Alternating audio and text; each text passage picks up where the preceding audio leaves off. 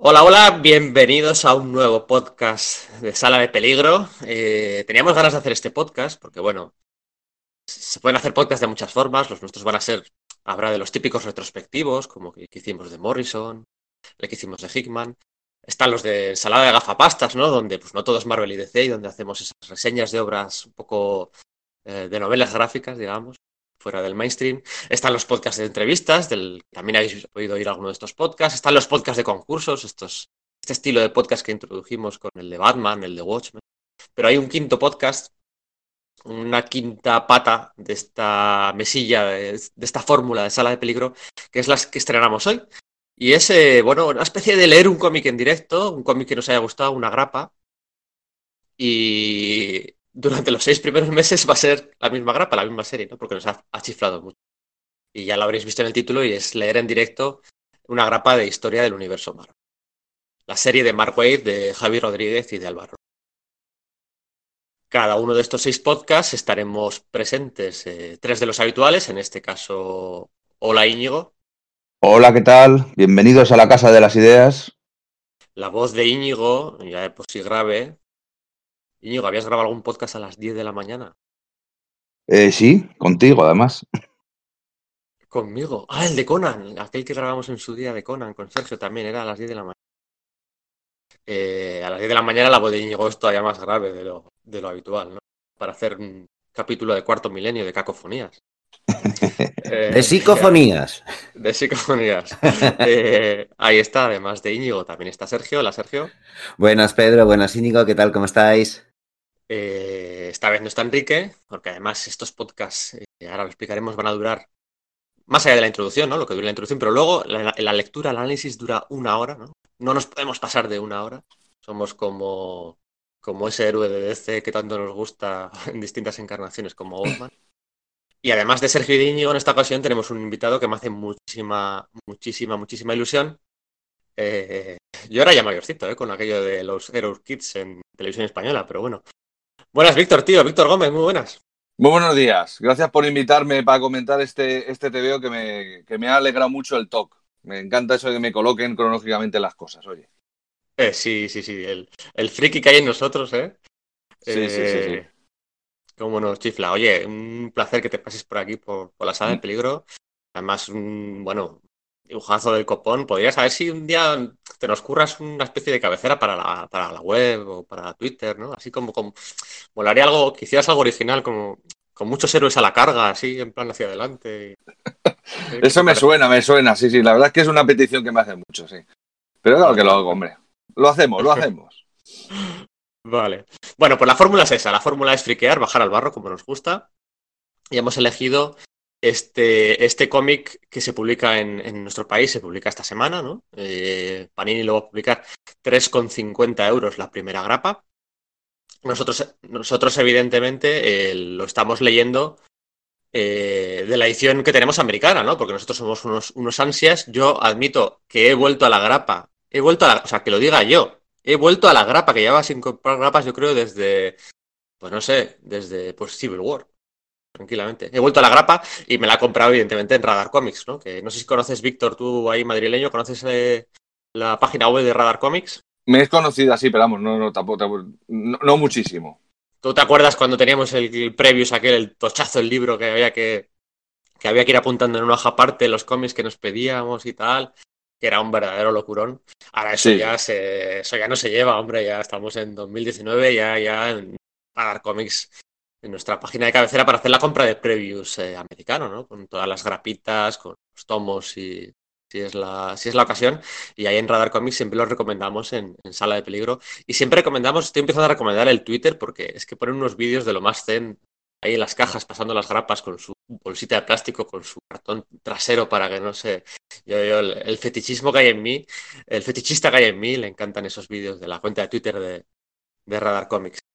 Eso suena muy ASMR, muy ASMR, ¿no? esos vídeos de YouTube que te relajan así, suena muy, muy, de ese rollo, sí. Eh, sí, sí, eso es antes de dormir y, funciona de lujo. pues aquí tenemos todos delante, yo tengo aquí delante eh, la, la grapa americana, y la vamos a ir comentando página por página. Tenemos una hora para comentar. Eso sí, antes de empezar, que no se nos pase. Íñigo, Sergio, Víctor. no sé si te lo ha explicado Sergio, el, Víctor y Víctor y Sergio son, muy buenos amigos. No sé si te ha explicado Sergio que lo que solemos hacer al empezar los podcasts es dedicar el podcast a, bueno, a un autor que de alguna forma tangencial nos haya, nos haya eh, venido a la cabeza, a la memoria, a la hora de preparar este podcast. Es irónico porque en este caso el podcast nos ha preparado, es sentarse, coger la grapa y ponernos a, ponernos a leer y pasar páginas. Pero bueno, en su día yo sí que me lo leí, hace un par de meses me lo leí por primera vez, supongo que vosotros también. ¿A quién le dedicamos este, este podcast que contiene, pues cuánto, pues 50 años o 30 años de historia de Marvel? A ver, ¿a quién, ¿a quién se lo dedicamos? Pues yo creo que habría que dedicárselo sin duda a Mark Grunwald, ¿no? Igual que este... O sea, no sé, claro, esto es una especie como de labor de organización del universo Marvel a, eh, fecha de hoy, en 2019, ¿no? Pero quizás uno de los grandes organizadores de, de, lo que, de lo que fue todo el universo ficticio de la Casa de las Ideas durante los años 80, pues quizás fuese Grunwald, ¿no? Claro que el que lo fundó fue fueron Stan Lee, Kirby y, Ditko, y claro que Ray Thomas pilló esas riendas y le fue dando más toques y perfilando todo ese, ese telón de fondo ¿no? en el que sucedían las, historias de los personajes de Marvel pero quizás Grunwald fue el, que lo llevó un paso más allá, ¿no? Y bueno, pues claro, es un, autor muy querido, con etapas muy, muy buenas.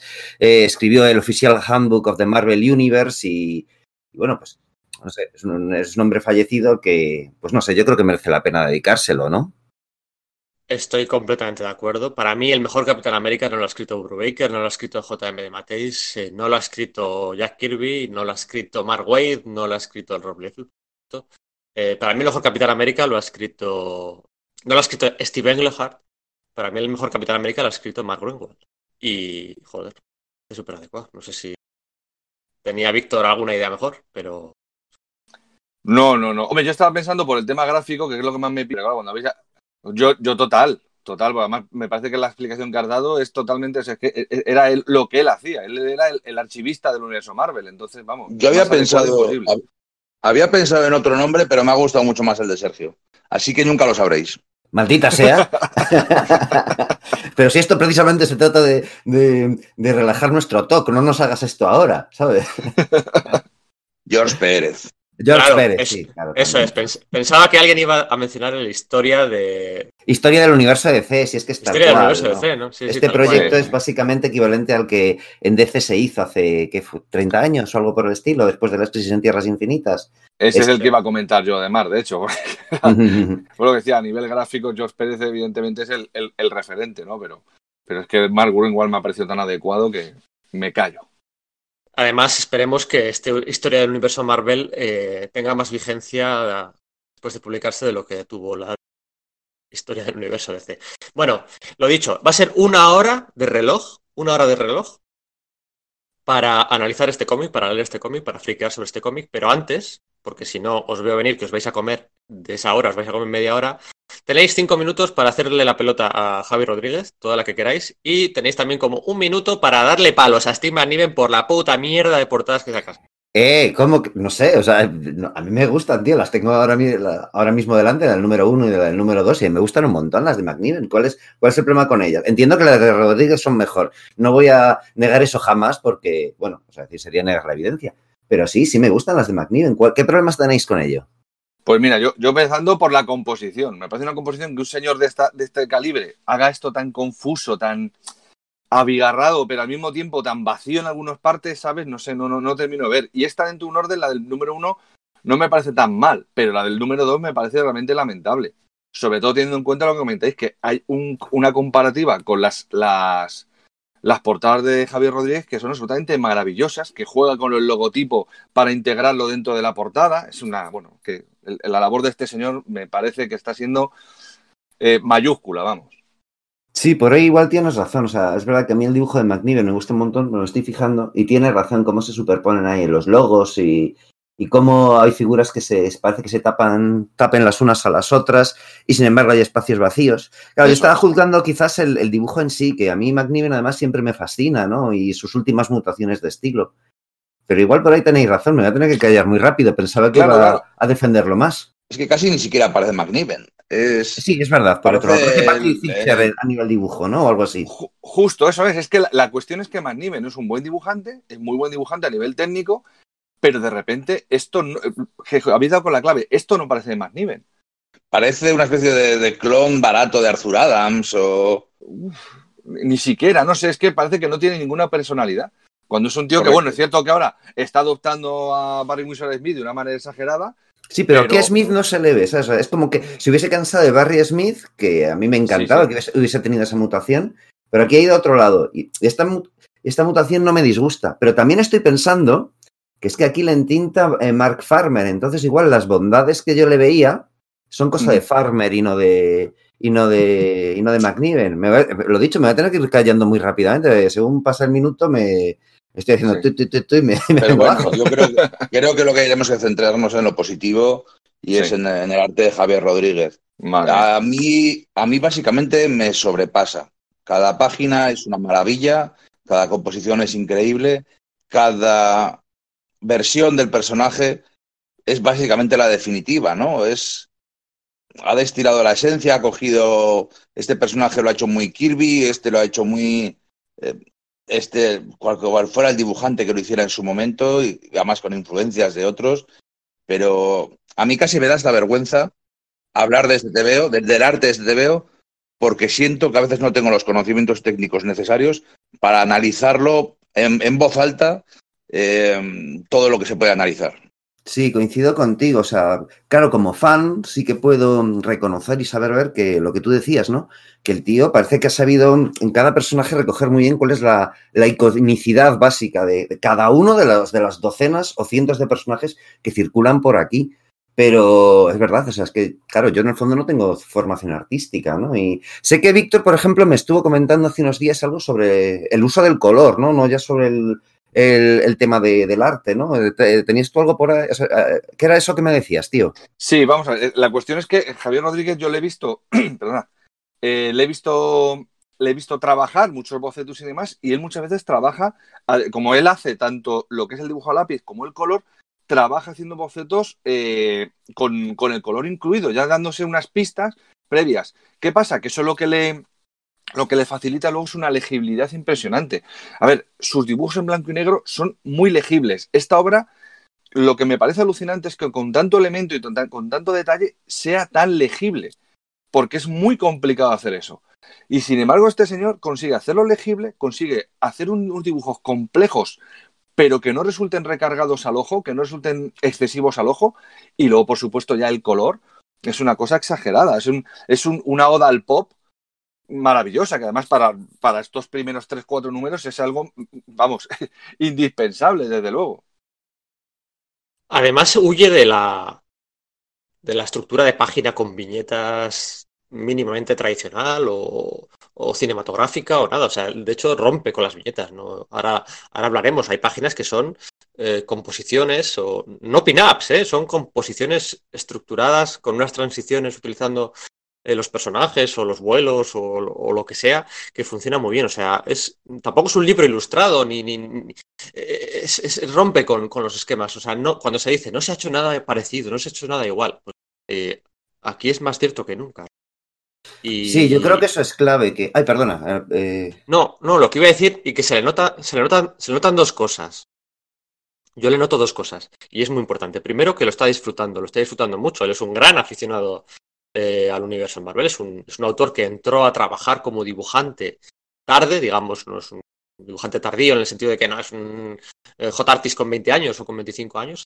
Él, él tiene mucho bagaje detrás, ¿no? Cuando ya entra a dibujar, tiene mucho bagaje y tiene mucho conocimiento, es una gran enciclopedia del universo Marvel y eso se le nota tanto en su cuenta de Twitter como, como en todo. Y que además luego ha tenido trabajo, ha tenido tiempo para trabajar, porque es que fíjate, los taquiones del destino, ¿no? Eh, cuando estamos grabando esto, yo ayer estaba en Avilés, pero es que justo hace un año también estaba en Avilés y le pude entrevistar a Javi Rodríguez y, y off the record me comentaba esto, ¿no? Que estaba embarcándose en este proyecto y tal. O sea, fíjate, ha pasado un año, un año y se han publicado solo los dos primeros números cuando se emita el podcast publicado pues cuatro, supongo. O sea, que en un año ha tenido tiempo para trabajar. O sea, que cada vez estoy más seguro de que, de que esta rueda de los cómics mensuales o, de los cómics quincenales es, es absurda, ¿no? A mí lo que me gusta es esto, ¿no? Cuando se les da tiempo a los dibujantes, para trabajar y para, para hacer lo que mejor saben. ¿no? Yo creo que es un producto cuidado desde, desde el propio Javier Rodríguez o Mark Wade o Tom Brevoort, que son, ojo, ¿eh? Wade y Brevoort son igual de enciclopedias que la dedicatoria que hemos hecho. ¿eh? Yo señalaría además una cosa que, que has dicho, y que en relación con otra anterior que hemos dicho, ¿no? Hemos establecido la comparativa con, con el cómic de Historia del Universo DC, esta, aquel TV de los años 80, esos dos prestigios de Mark Wolfman y George Pérez, que fueron maravillosos. Es, un, misterios de cabecera, me encantan. Pero quizás yo creo que aquí está la clave de que Rodríguez igual también fue consciente de que esto era un proyecto parecido y decidió no hacer exactamente, aunque en, en, concepción fuese un proyecto parecido, no hacer exactamente lo mismo que Pérez. Y mientras que lo de Pérez fue efectivamente lo que decías, ¿no? Un, libro ilustrado con texto acompañante, aquí no es exactamente eso, juega con viñetas, trata de, de, de, de ponerse retos en, en, cada página, ¿no? No simplemente una colección de pin-ups históricos, porque si no, podía haber sido, en vez de un TVO simplemente un álbum de cromos, ¿no? ¿Sabes? De, directamente. Igual hubiese tenido más sentido como, como proyecto, pero no, no, no, es, es, de algún modo sigue siendo un TVO, ¿no? Y jugando con, su, con sus medios y su narrativa. Eso es, además, en este, perdonad, en este eh, quizá no sea tan, tan evidente, hombre, al principio sí, porque efectivamente es una conversación, pero, pero en el segundo hay un montón de momentos en los que vamos viendo cómo personajes van narrando hasta que llega su punto clave. Y eso a mí me parece absolutamente brillante. No sé si será cuestión de Wade, será cuestión de Javi Rodríguez, pero vamos, a mí me parece una cosa ma maravillosa. Hay, un, hay, una entrevista, si, si, estás hablando de lo que estoy pensando, hay una entrevista a Mark Wade en marvel.com en la mm. que dice que es cosa 100% de, de Javi Rodríguez. Madre precisamente lo de Steve Rogers, yo creo. Esa es, esa es. Esa eh, es. entonces eso es, es, es, para quitarse, para comprarse todos los sombreros del mundo y quitárselos uno detrás de otro. Pero vamos, es tal cual, tal cual lo has dicho. Bueno, tengo aquí el reloj de arena. ¿Le doy la vuelta? Dale, Rex Tyler. Tenemos. Pues Rex Tyler, que era una hora o 24 horas, no me acuerdo ahora, tío. Era una hora, era una hora. Era una hora era cada una 24 hora. horas. No podía, Eso. tenía que dejar pasar 24 horas para, para poder darle. Eso es. Pues venga, a partir de ahora empezamos una hora de tiempo para hablar de historia del universo Marvel número uno de Mark Wayne y Javi Rodríguez.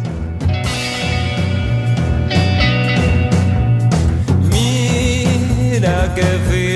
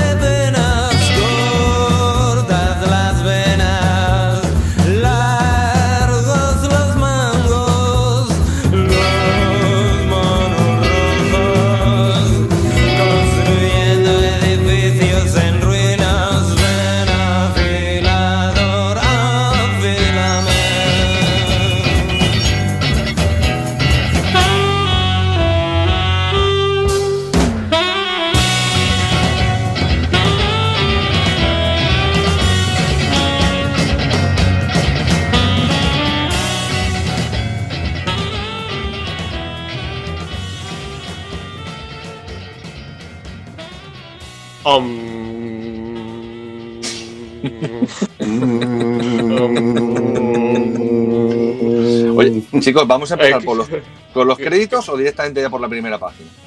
Eh, bueno, pensaba empezar por la primera página. De hecho, Vale, vale. este, este OM que estaba haciendo es porque, bueno, eh, quien haya escuchado nuestro podcast de Jonathan Hickman, el que, y si no lo ha hecho, que lo, que lo haga ahora, eh, empezábamos aquel podcast hablando de Jonathan Hickman y rezando a nuestro Salvador Om. Y eh, bueno, esto viene a cuento de que, de que la primera imagen, la primera página, las dos primeras páginas son Franklin Richards y Galactus eh, narrando, son los narradores de la historia del universo Marvel, ¿no? Narradores omniscientes desde, desde el futuro de los tiempos. Y, y, bueno, esto es algo que introdujo Jonathan Hickman en su, en su etapa de los cuatro fantásticos. Eh, sí, a mí mira Galactus, ¿no? Sí, momentazo, momentazo. Y aquí hay un rótulo de desde de End of Time, el final de los tiempos, y son los que van a echar la vista atrás. Para recordar, en la historia del universo Marvel, eh, luego lo veremos, se incluyen cosas de, de, toda la historia del universo Marvel. Historias recientes como esta de Hickman, historias eh, canónicas como el Fantastic Four número 1, y desde. Bueno, ahora, ahora entra. Eh, yo voy a hablar poquito, así que todo vuestro. Eh, estas dos primeras páginas que, que os recuerdan, o que sugieren, o que. Pues a Bueno, mí yo- de entrada. Perdón, dale, dale, dale. Vale, no. Precisamente a mí estas dos primeras páginas, lo, que me da dando una sensación es, o sea, a nivel atmosférico me parecen maravillosas. Primero, por una cuestión, como has comentado tú previamente, narrativa y compositiva, que es un- una maravilla. Pero fijaos cómo hacen el uso de los contrastes de blanco y negro exagerados y luego prácticamente lo que utilizan es eh, azul, o sea, cian y magenta, con unas pequeñas sombras, pero que son los colores básicos. Es como en plan de, está todo, estamos tan al final del tiempo que todo se reduce a lo mínimo. No hay fondos, no hay simplemente elementos, elementos gráficos súper simples dentro de un orden.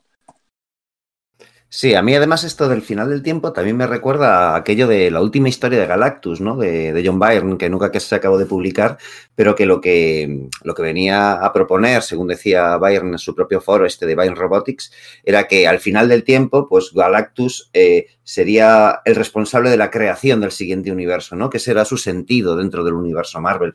Y aquí yo creo que eso lo recoge bastante bien, ¿no? Da la impresión de que Franklin y Galactus están preparándose para ese momento, ese momento en que cuando acabe el, universo, eh, todos los planetas que ha ido absorbiendo Galactus, toda esa ener- energía que ha ido generando dentro de su persona, volverá a, a- a eclosionar generando el, si- el siguiente, el siguiente paso en la escala cósmica, ¿no?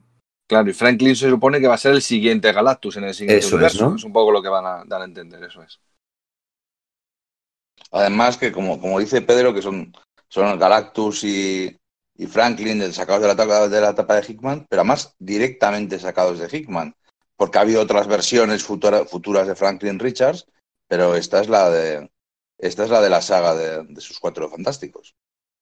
Sí, y eso también me lleva a que esto es una declaración de intenciones, porque eh, Wade y Rodríguez no se van a ceñir simplemente a, a contar, o sea, como que ti- tienen muy claro que van a incorporar las, las últimas, bueno, las, las últimas, eh, las, las más recientes mm, incorporaciones al universo Marvel, tanto esto de, Hick- eh, tanto esto de, de Hickman eh, en su momento, esa etapa de los Cuatro Fantásticos, como cosas más recientes, como ya veremos, los Vengadores em, de la Edad de Piedra de Jason Aaron o, o, lo, de, o de Hickman, la Hermandad del Escudo, no van, o sea, incorporan todas, todas estas cosas que se han dado en los últimos años, no se limitan a repetir aquella, mm, aquel Marvel saga que se publicó en los años, los años 80, ¿no? Sí, no, es que me además olvida- me refiero. Perdona. No, no, dale, dale. Digo, quiero decir que, que además eh, es significativo porque Waid ha sido guionista de Los Cuatro Fantásticos, en una etapa anterior a la de Hickman. Entonces, es un ejercicio de renuncia al ego, de no voy a Sí. contar, no venía aquí a contar mi película o a, o a lo que yo conté en mi etapa, sino a asumir que aquí estoy al servicio de, de algo más grande que yo, que es la Casa de las Ideas, que es el universo Marvel. De- quizá leo más de lo que hay, pero desde luego me ha parecido muy claro que, que ha tirado directamente por eso, que es exactamente una declaración de intenciones. Sí, Mark Waid que usó a Galactus y lo hizo más humano que nunca, ¿verdad? En su etapa de los Cuatro Fantásticos. Em, la historia del de la última historia de Galactus que decía Sergio de, de John Byrne era una historia en la que, en teoría, al final de esa historia inédita y nunca publicada, anda que no se ha ido enfadado John Byrne de los sitios, em, iba a haber un enfrentamiento en- entre el Doctor Muerte y Galactus, que iba a provocar un nuevo Big Bang y iba a, bueno, a, par- a- a partir de ahí iba a surgir una nueva, una nueva realidad, una nueva creación, de la que el único superviviente iba a ser el Doctor Muerte, ¿no? O sea, de la misma forma que Galactus es el único superviviente de, la, de la realidad anterior, como se ve en la siguiente página, o sea, el único superviviente es Galactus. Pues para la siguiente iteración de, de la realidad iba a ser el Doctor Muerte. Y aquí parece ser como que, que cambian la figura del Doctor Muerte por quizá la de Franklin Richards, ¿no? Que, que molaría que fuera el, el, el- el primer, eh, bueno, el primer humano, la primera existencia, la primera creación de esa nueva, de esa nueva realidad. Venga, vamos a pasar la página, eh, nos plantamos ya en la página. Me, quedo, Sí. me quedo más tranquilo por ese nuevo fútbol, por esa nueva realidad si tienen a Franklin en vez de a Víctor. Sí, ¿verdad? Sí, lo de- al final si fuera, si- bueno, realmente eh, ya hemos visto lo que pasaría si fuera Víctor, ¿no? Porque eh, las Secret Wars de Hickman y esa de Rivik eran un poco eso. ¿no? Eh, sí que es cierto que no era el único superviviente, que había pues eh, 15 supervivientes, las dos cápsulas y el Doctor Extraño y el Hombre Molécula, pero de lo que fue capaz de hacer Víctor, pues siendo no. De lo que fue. No hacía un gran trabajo como Dios. Eh, no, no, en cuanto vio a Red Sí, incluso teniendo las me- la mejor de las intenciones, Doom es Doom, Sí. ¿no? Sí, eso. Así que es un buen guiño este de, de empezar así. Venga, ahora vamos a ponernos eh, existencialistas, oníricos, starlinistas, ¿no? Starlinistas, no, Stanlin. Esto es eh, puro, puro, puro Jim Starlin lo que viene ahora, porque la siguiente página, eh, tu universo fue creado de la erupción de otra realidad que se estaba muriendo, ¿no? En una nueva creación, con un solo superviviente, Galán Ofta, que es el nombre y el, la procedencia de Galactus. ¿Y qué vemos aquí, chicos? Vale, pues vemos, yo lo que estoy, lo que se ve, además, si no me equivoco, Yo voy a esperar. Sí. Espera, voy a por papel higiénico porque creo que me va a hacer falta. Pero yo lo que estoy viendo, que además, es- continúa en la siguiente página, es la creación del propio Galactus dentro de esa especie como de, de, mm, de- de útero mecánico, ¿no? Que, que- que se empieza a generar esa nueva forma suya. Y luego, por supuesto, a mí estas cosas que, que como bien decir de- con respecto a Starlink, que me chiflan, que son todas, eh, to- todas estas entidades cósmicas. Me parece absolutamente maravilloso, vamos. Además de las gemas del infinito, ¿no? Que, efectivamente cuando se habló de ellos, ya, cuando se presentaron, ya se anticipaba que eran como fragmentos de, de lo que quedaba del creador del universo, ¿no? Eso es.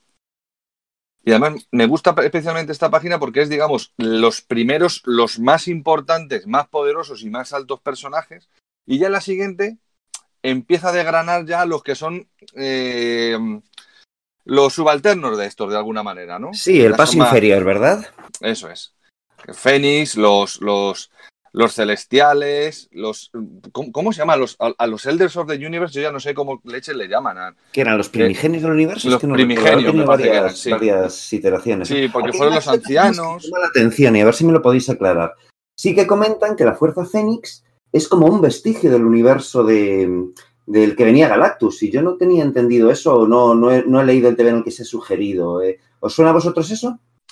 No, No, de No. hecho, aquí hablan de que es la, la, la, la- la manifestación de la mm, fuerza universal de la vida, que es un poco lo que, de lo que hablaba Alan Davis en, en Excalibur. Sí, pero dice, from my previous home, other vestiges eh, remained. One was known as the Phoenix Force. ¿no? ¿Sabes? Como diciendo Ah, que ese en verdad, verdad. concreto es un Sí, sí, vestigio a mí me ha todavía del sorprendido. universo. Yo no, a mí Yo me ha sorprendido. No, Yo eso había no lo tenía eh, colocado. Pues no. ¿qué decías, Íñigo? Que no, que me ha sorprendido, que no, no había oído eso de que el Fénix fuera también como Galactus del anterior universo. Pues sí, oye, yo tengo que admitir que como, como lector joven, bueno, joven, joven es ridículo decirlo, mi primer cómic fue La Guerra del Infinito, ¿no? Y ahí estaban muchos de estos conceptos, estaba eternidad, estaba eh, eh, el orden y el caos, el tribunal viviente, estaba pues todos estos personajes, evidentemente las gemas del infinito que aparecen ahí, estaba, el- bueno, los campeones, los primigenios no estaban, esos estaban en Thanos Quest. Estaba Quasar y estaba Eon también, estaban los vigilantes, los celestiales. los- mira, los celestiales en la guerra no, creo que estaban solo en el Guantelet. Entonces, claro, todos estos conceptos que salen aquí, pues es que me chiflan porque me recuerdan a, a- a primeras lecturas de cómics. ¿no? Normal, lógico, normal. A mí, fí- fíjate, los, los primigenios del universo me recuerdan mucho a la etapa de Steve Englehart de, de Estela Plateada, de Silver Surfer. Ah, es verdad, sí, ahí les dio muchísima cancha. Yo, de hecho, yo creo Sí, que fue sí. el primer punto en el que me supe que estaban estos primigenios del universo. Es decir, que a estos personajes los conocía por separado, al, al extraño, al jardinero, al coleccionista, pero no sabía que eran miembros de, bueno, pues de un colectivo de, de razas extintas del universo Marvel y que eran inmortales debido a ello, como por parte del orden cósmico, ¿no? Sí. Pero el, cam- Yo el campeón es. ah, Sí, eso es decir, que puramente, pero de forma puramente personal, a mí los primigenios me flipan. Me parecen unos personajes súper chulos, visualmente y conceptualmente súper potentes. Y creo que Mm. pisaba Pedro que iba a decir lo de campeón contra la cosa. Sí, sí, iba a decir. No, contra la, contra la cosa. Y luego también sale en la serie de Hulka, ¿no? ¿O no salía en la serie de Hulka? De Dan Slott. Sí, sí. Sí, eso es, es verdad. Es verdad. Salía ahí. Correcto. Luego también, también lo usó Jeff Lemire en su etapa de Thanos, pero bueno, fue un poquito. Y, y luego está por ahí el, el jardinero, está por ahí, evidentemente, el, el gran maestro, el coleccionista con un look más peliculero, digamos, yo creo, ¿no? Porque el coleccionista. Sí, más del no- toro, ¿no? Sí. Sí, sí. El coleccionista para mí no es, no es ese, ¿no? Es, es poco distinto. Es, es Sí. el anciano desdentado con antifaz y traje marrón, ¿no? Eso, que no es uno de los mejores diseños del mundo, también vamos a decirlo. Igual que el Sí. gran maestro, a mí me, me alucina. Sí, el a mí diseño. también. A mí el, el coleccionista tengo que admitir que no es. No es que este sea Oye. una grandísima mejora, pero de luego el anterior no era un traje marrón ahí, no sé, para un ser cósmico no lo termino de ver mucho. Sí. Oye, me falla la memoria ahora. Eh, Corina, eh, Íñigo, Corina, ¿de quién era la hija? Del coleccionista. Ay, perdón, que eso lo habías preguntado a Íñigo. Pues, he saltado Sí. directamente acordándome de la saga de Korvac. No pasa nada, sí, lo ratifico. Sí, sí, sí. Y a mí lo que me llama Bueno. mucho la atención es la aparición de los Acanti. Sí, como les ponen, les dan mucha importancia, ¿verdad? Sí, sí, sí. No sé si es que luego va a contar algo con ellos, porque me, me suena que vuelve a hablar de ellos después cuando aparece el nido y tal, pero bueno, no vamos a adelantar eso. Sí, también está ahí la, la primera splash page como tal, ¿no? Doble splash page. Está el cristal M-Cran, ¿no? Oh, sí, sí. Que tan importante ha sido para tantas sagas, ¿no? Porque al final, ¿cuál es el concepto del cristal M-Cran? Que es, es- que es- que existe únicamente, o sea, es, solo existe uno en todas las realidades, ¿no? En todo el multiverso, creo, ¿no? Eso es. De hecho, dice aquí que fue el que formó el primer planeta. Eso es que es como que ahí está colocado donde se formó, el primer planeta del, del universo, ¿no? Entonces, y bueno, que tiene contenida esa galaxia de, galaxia de neutrones que destruiría el universo. Parece como que sea un contrapeso para, para, para el equilibrio de las realidades o algo por el estilo, ¿no? Me estoy acordando de la era de Apocalipsis. eh, Justo.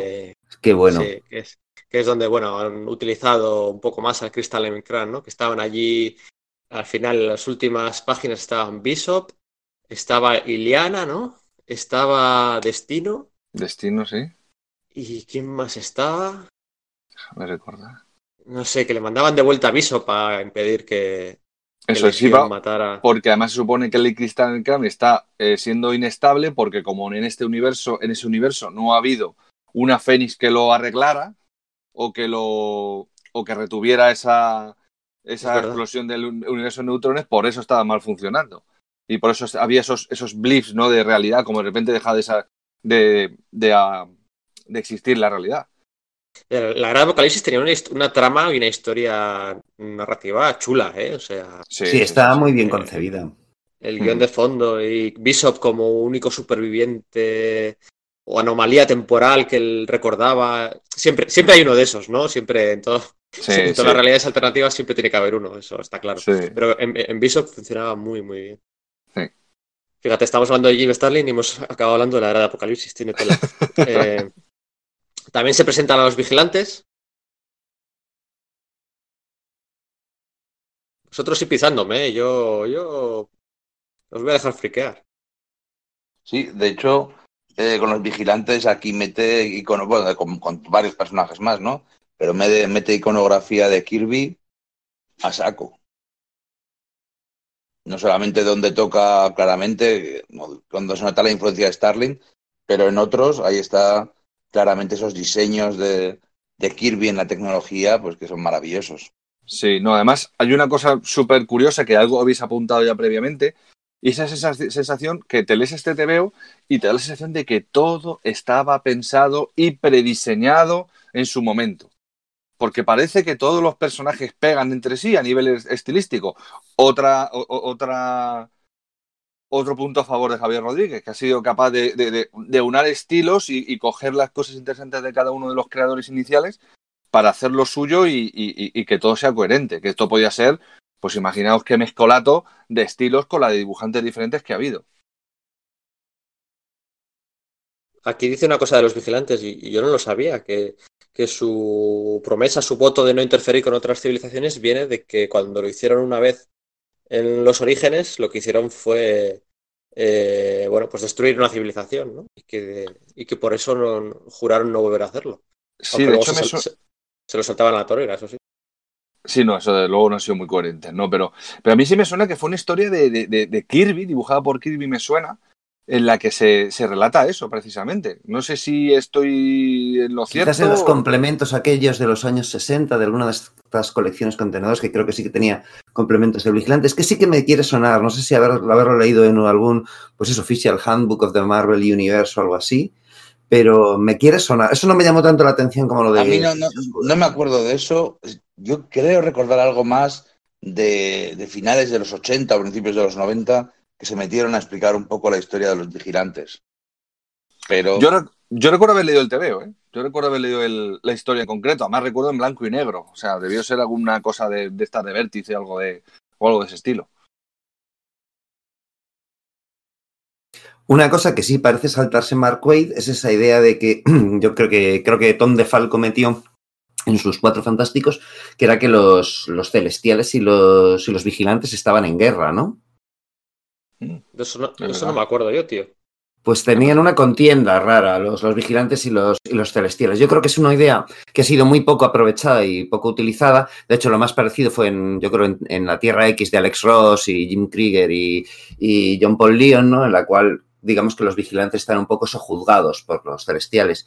Pero considerando la cantidad de, de pequeños datos y de, y de flecos del universo Marvel que, que ha utilizado Mark Waid, pues me llamó la atención el hecho de que de que eso no lo utilizara porque, jo, como que ha estado poniendo muy bien la lupa, ¿no? Pero claro, es lógico que Pero- haya cosas que se le hayan saltado, ¿no?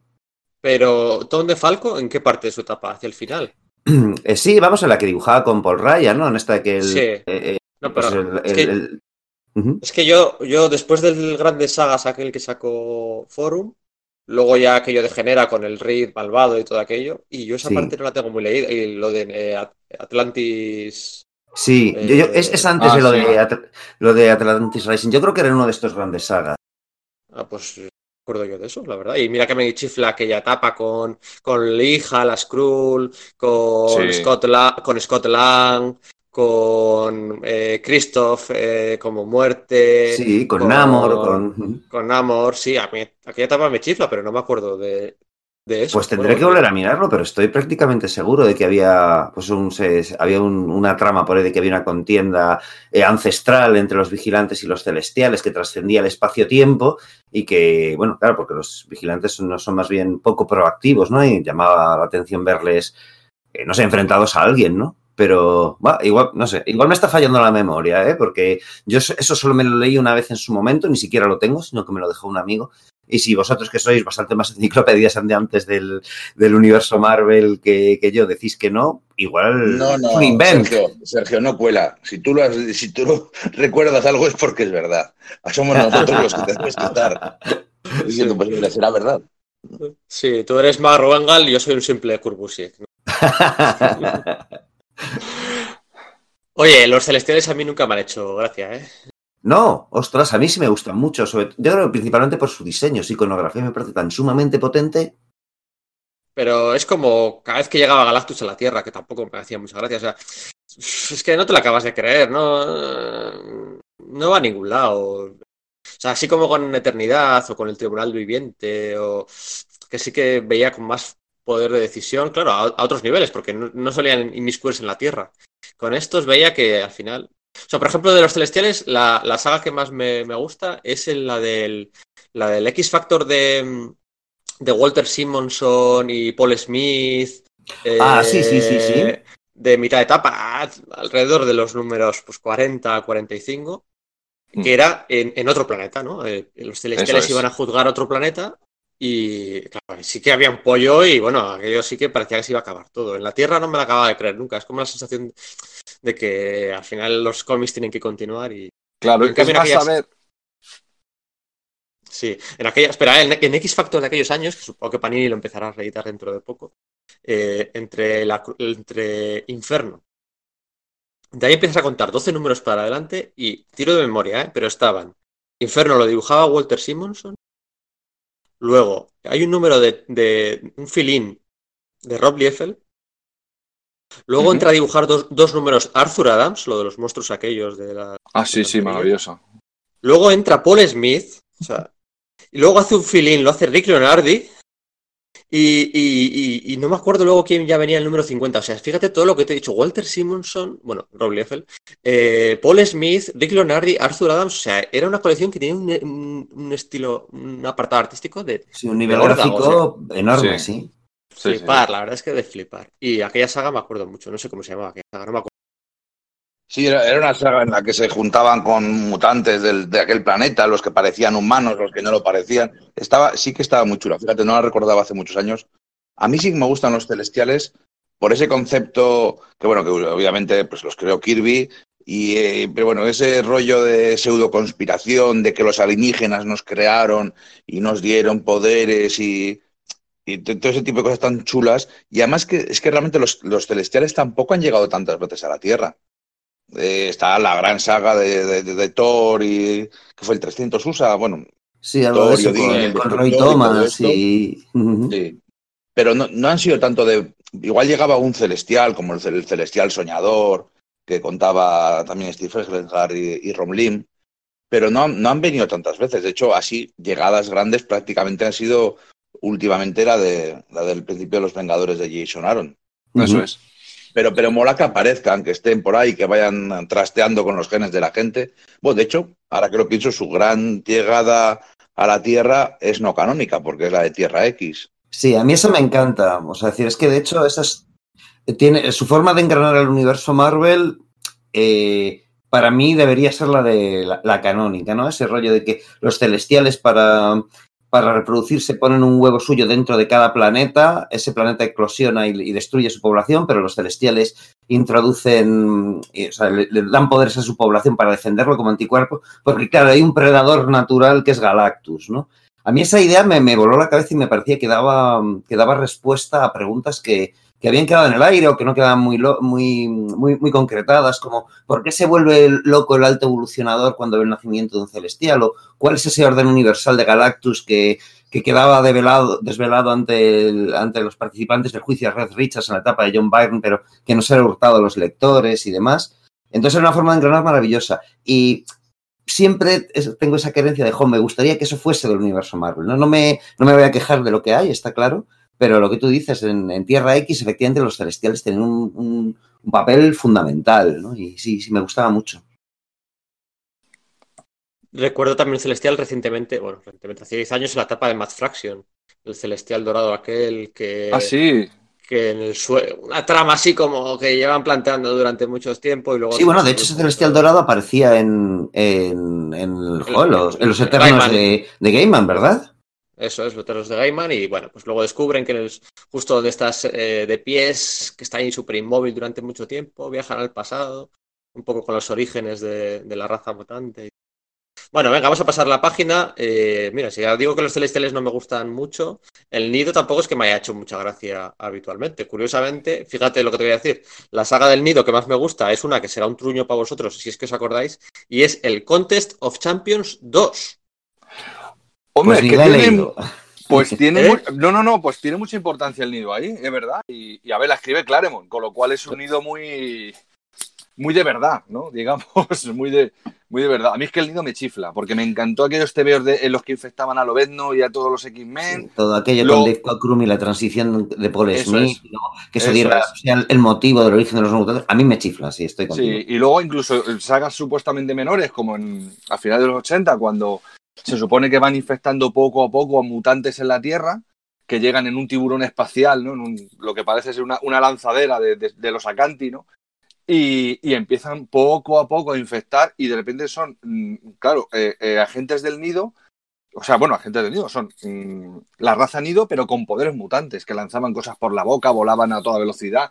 Ese, ese te veo a mí, además dibujado por Silvestri, cuando todavía no le daba por calcar el Victoria's Secret, es que era una cosa maravillosa, vamos. Sí, es que el nido, a mí también me gusta mucho. Yo creo que mi primer tebeo de la Patrulla X fue esa, esa, esa etapa de, de, de Cockrum y están todos infectados.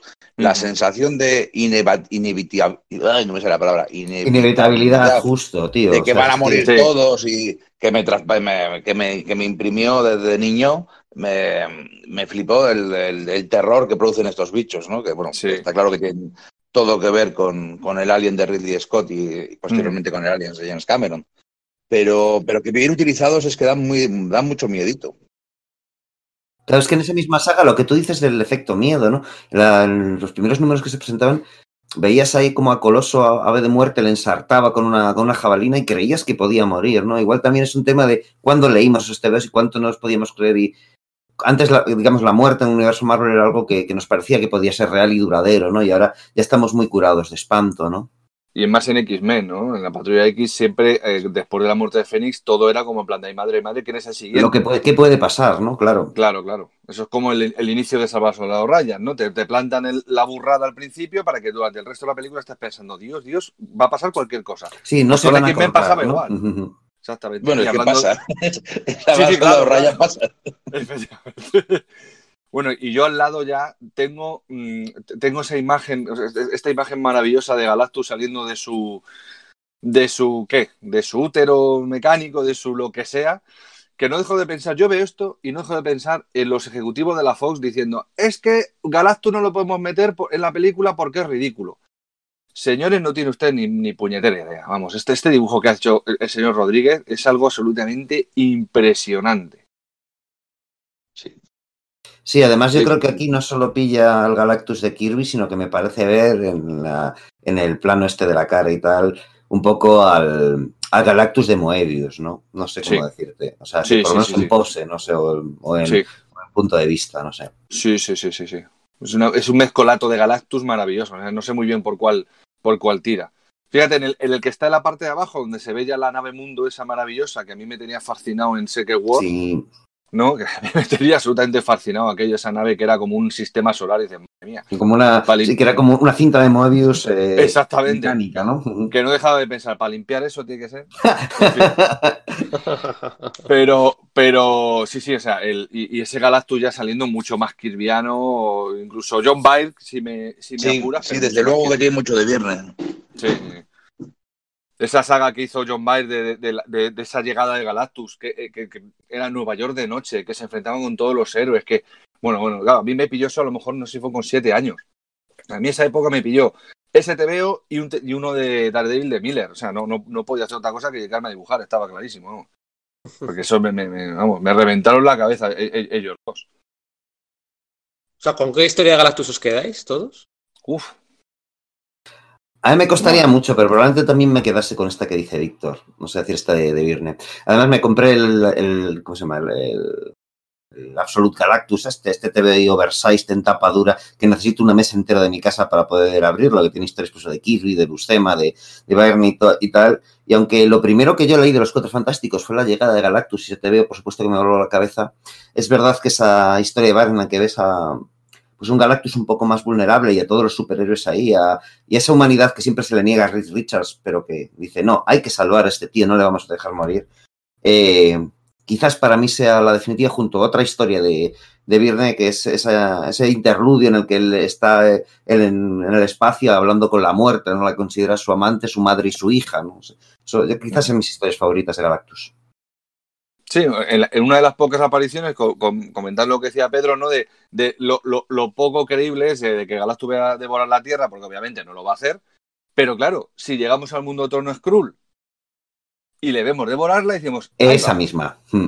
Claro, ya le da una carta a la naturaleza, que previamente en la saga esa que hizo John Byrne, ya se le da esa, esa cosa de, de fuerza de la naturaleza, ¿no? Como si fuera una especie de, de terremoto viviente o de, o de yo qué sé, de, de- de huracán viviente, ¿no? Que es algo que es inevitable y que tiene que existir.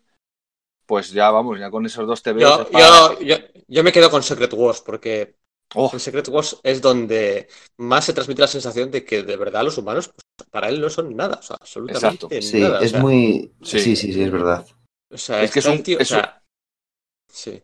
Ni en la mayor de las situaciones de emergencia o de, de excepcionalidad hay convocados por el Todopoderoso. O sea, es que ni siquiera le, o sea, pasa completamente de, de- de las hormigas que tiene alrededor. Ahí es donde se transmite más, que nunca, es- aunque luego pues, se le acaba pegando el Doctor Muerte, claro. sí, ¿Cómo, sí, le gustaba a Jim, ¿Cómo le gustaba a Jim Shooter hacer personajes más poderosos que todo? sí, sí, sí, es verdad. Sí, es es verdad.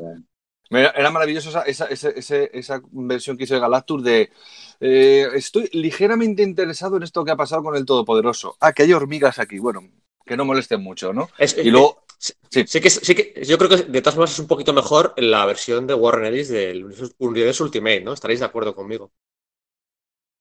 es que yo el Galactus original le tengo tanto cariño que Sí, no sé, a mí en cambio, a mí me gustaron mucho esos TVOs, pero no me gusta como versión de Galactus. eh, ni la estela plateada, ¿eh? Alguien ha pillado el sarcasmo. Venga, vamos a pasar la página.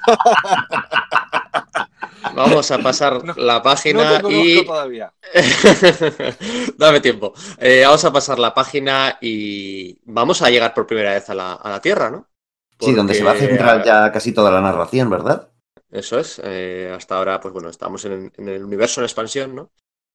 Como decían en Big Bang Theory. Y ahora ya estamos en la, en la Tierra con personajes y conceptos que la mitad ni- no, me sonaban. Lo de Ostur y Set y Gaia no me sonaban. Eh, mete muy al principio la máquina de Chetón. Y también mete muy al principio a Yggdrasil, el, eh, el árbol de, de la vida de los asgardianos. Sí, sí. Eh, Llama- me llama la atención que. Sí, perdona. no, no, no, que en una sola página y más conceptos, ¿eh? Mete de todo ahí, que algunos yo ni me acordaba. Sí, el de la bestia, por ejemplo. La bestia es como en plan de. Madre La bestia eh. a la que adora la mano, ¿no? El demonio este que dibujó por primera vez Bill Sienkiewicz en Electro Asesina, ¿no? Juegos que no te veo como muy eh, divorciado del universo Marvel, pero ha terminado ten- teniendo una gran importancia en su cosmogonía al final, ¿no? Cuando es reflejado aquí.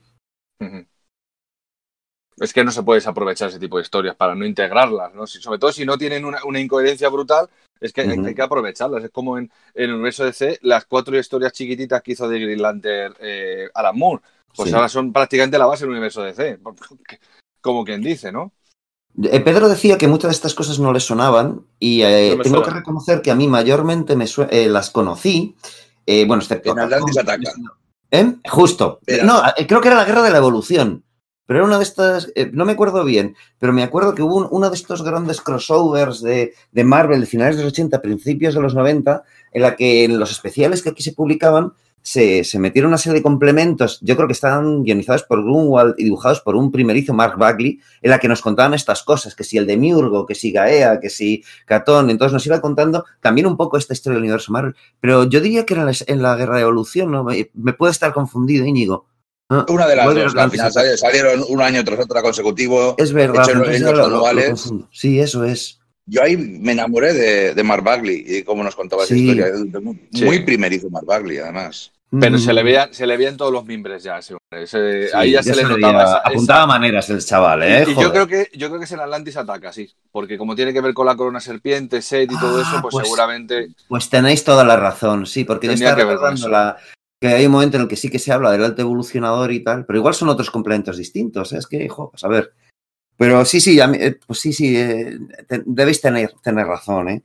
Y a mí, a mí me encantó, eh, bueno, pues a nivel, o sea, que a mí también me gusta mucho Lovecraft y estas cosas y, y en el fondo esto es un poco eso, ¿no? Esos primigenios o seres ancestrales místicos que, que hay en, o sea, que bueno, que, que de alguna forma afectan a este planeta, ¿no? Y, y Catón me encantó en el momento en el que apareció poseyendo la bruja escarlata en, en Noches de Bundagore y, y lo que os digo, ¿no? Lo de la bestia de, de, de Electra Asesina, para mí es una cacho de página, recordándome conceptos que me gustan mucho, aunque también venga el, el- el celestial progenitor este de Jason Aaron, que me ha gustado menos, este de, de reciente incorporación en la colección de los Vengadores de, de, Marvel, de Jason Aaron y... yo, y- Después. Después de esto viene una doble página eh, donde el, el tío, pasa la página, donde el tío mete los Skrulls, la Tierra Salvaje, los Siar, los Cuerpos Nova, los Kree, el área azul de la luna, o sea, eh, Toma, ¿no? a mí es- total, todo. a mí me, Toma esta ya. página, si no es la fa- si no es mi favorita del, del TVO, ¿sabes? Igual que si tú antes por papel higiénico, creo que yo ahora. Madre mía. Sí. No, no, además es alucinante cómo mezcla más los, los Nuwali, que se supone que son los creadores de, de todo esto, de los to- Salvaje, ¿no? y de los todo, tenían que ver con los todopoderosos. y Es verdad, tal. eh, eh, cosa- lo, lo- eso lo- es. lo establecía así en sus Secret Wars Sí, sí, sí, sí. 3 o lo que fuese de, de- Sí, sí. de los Cuatro Fantásticos, ¿no? Y la aparición, la aparición de los Siar con ese, con ese aspecto de, de las últimas épocas que le han proporcionado eh, Aaron y. y uh, no me acuerdo cómo se llama el dibujante de Thor, de La diosa del trueno, ahora no me acuerdo. Madre mía. Sí, Russell. Dauterman, sí. Deuterman, exactamente. Que, que- vamos, es que esta viñeta en concreto me parece absolutamente maravillosa. Pero maravillosa. Bueno, toda la página. Eh, es que En, en- en los, en los textos de apoyo dice que yo esto no, no lo recordaba, que los Skrulls fueron creados también por los celestiales. Sí, son, son desviantes de su, de planeta. Sí, eso es. ¿Eh? A mí hay una cosa que sí me llama la atención de, esta, de esa viñeta ahora que lo dices, y es que, y ahí sí le voy a dar un pequeño palo a, Mark Waid, es que dice eso, que los Skrulls eran de naturaleza guerrera.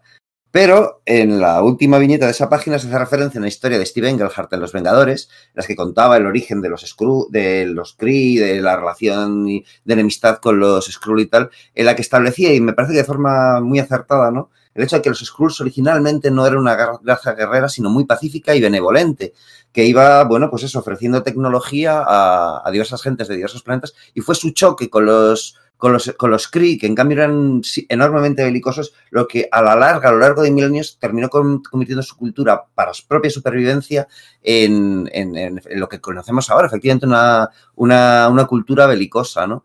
Y quizás ese matiz con los Skrulls a mí me encantaba, ¿no? El hecho de, no, no, bueno, claro, ellos no, una raza no es mala por naturaleza, ni, ni nada por el estilo, sino que las circunstancias de su cultura le llevaron a un punto o a otro, y que de hecho, bueno, yo creo que es uno de los aciertos de la, de la película de Capitana Marvel, ¿no? Mostrar otra faceta de los Skrulls distinta a la que, a la que tenemos, ¿no? Sí.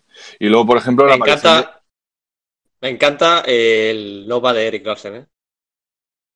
A mí esa mierda también me, me gusta, ¿eh? O sea, Es si que- lo dices con ironía, yo no lo digo. No, como- no, no, te lo juro que ahora no, no estaba tirando sarcasmo, me encanta el Nova de Eric Larsen. Aquí en España eh, juraría que no se llegó a publicar inédito, hablo de memoria, de una vez más, bueno, de hecho todos estamos hablando de memoria, pero juraría que no se llegó a publicar eh, completo el, el Nova de Eric Larsen, pero es que a mí me chiflaba, o sea, una, Forum lo sacó una maxi serie de 12 números eh, con algunos dobles, pero creo que entero no se publicó.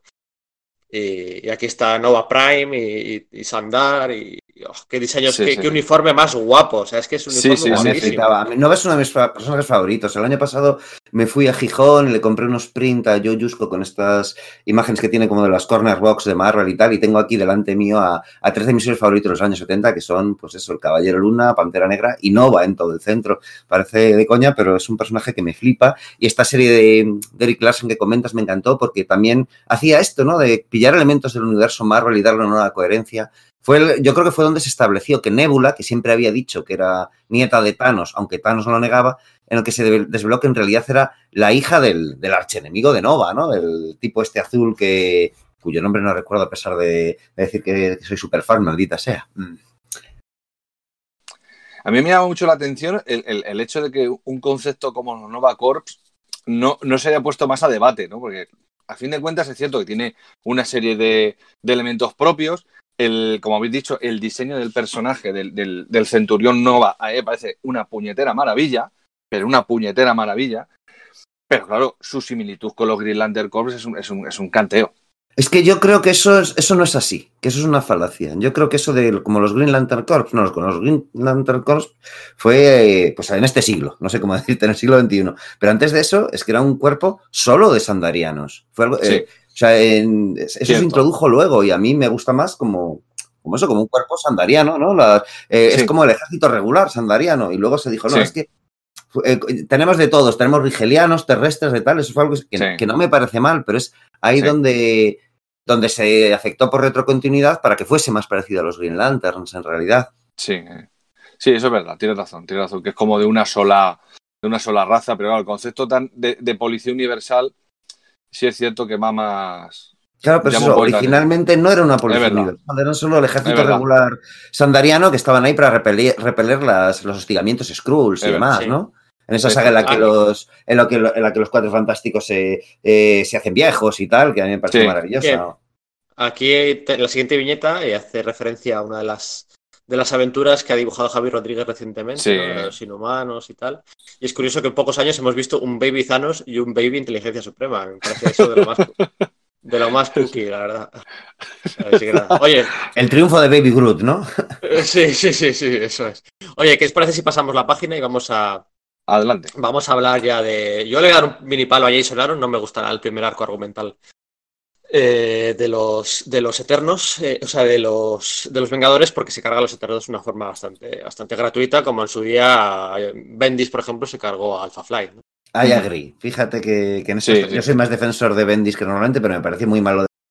Ergo, me parece mal lo de Jason Aaron. Sí.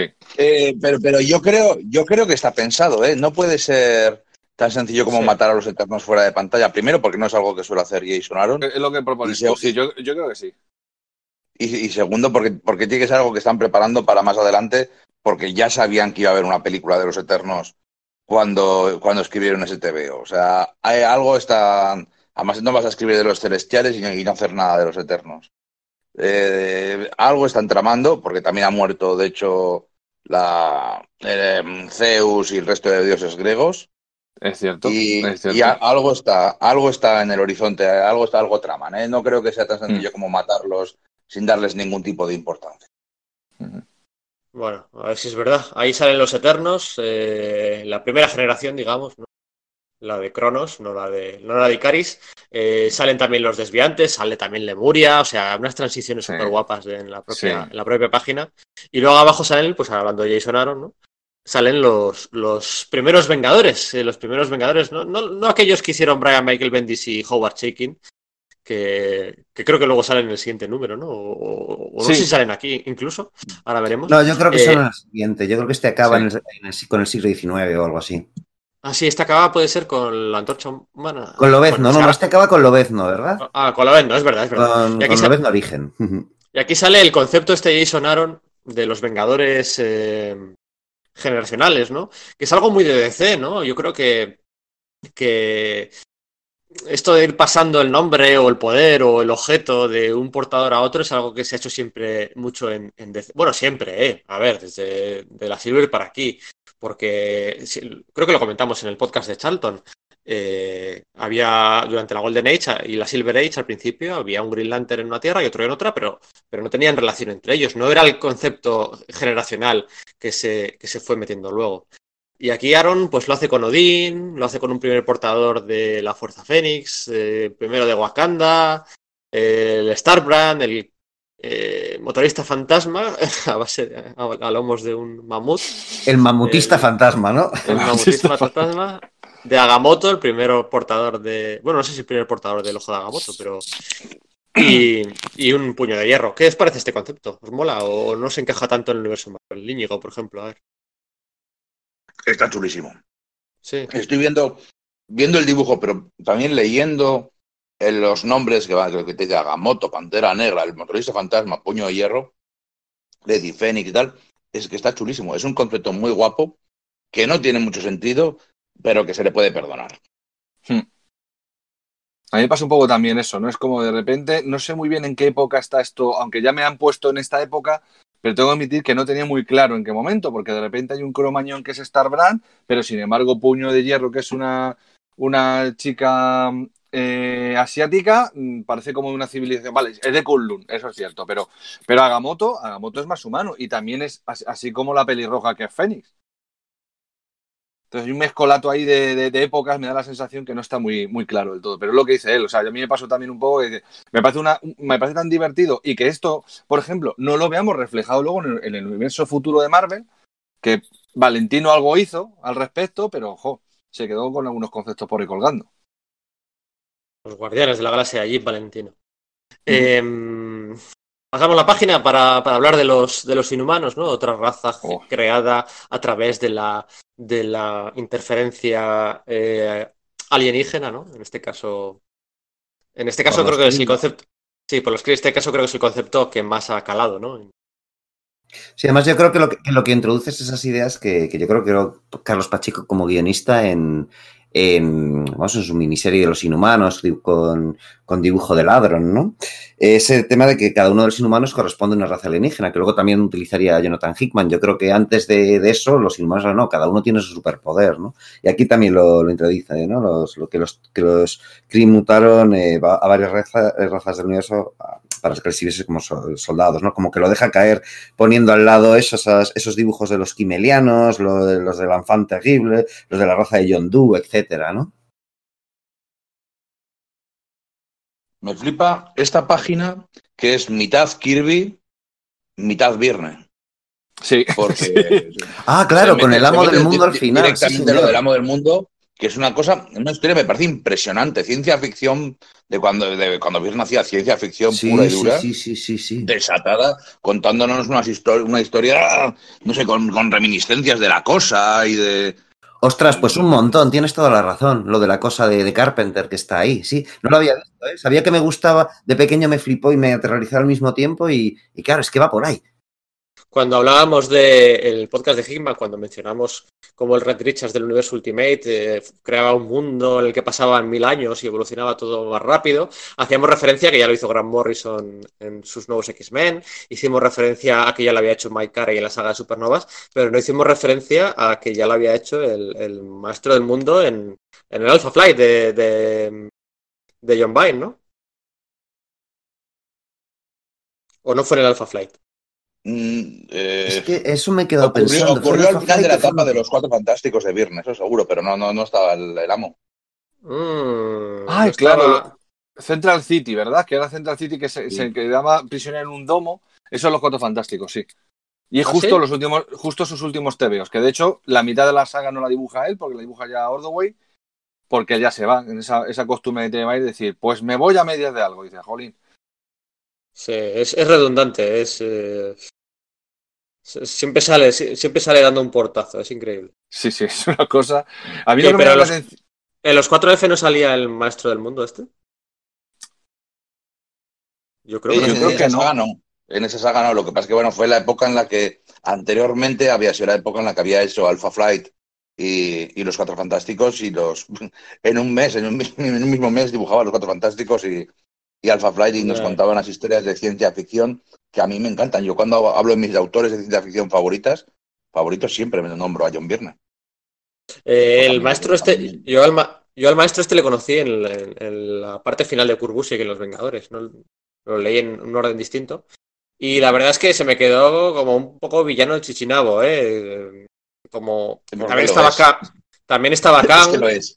Pero es que era un Es un, poco. es un villano de Chichinabo, nunca, nunca Es una pena porque nunca se ha, se ha explotado su verdadero potencial, ¿no? Fíjate que me gustó lo que, lo que se hizo con él en aquella serie de, de héroes de alquiler y tal, de John Strander y Pascual Ferry, ¿no? De que le metían un poquito cosita de coña, que era bien como para bajar el tono, pero creo que es un villano con mucho potencial y que no, no, no, no, no ha sabido hacer con él, no ha sabido eh, o- buscar su sitio dentro del universo Marvel con tantos villanos sobresalientes que hay, pues sin que se solape, ¿no?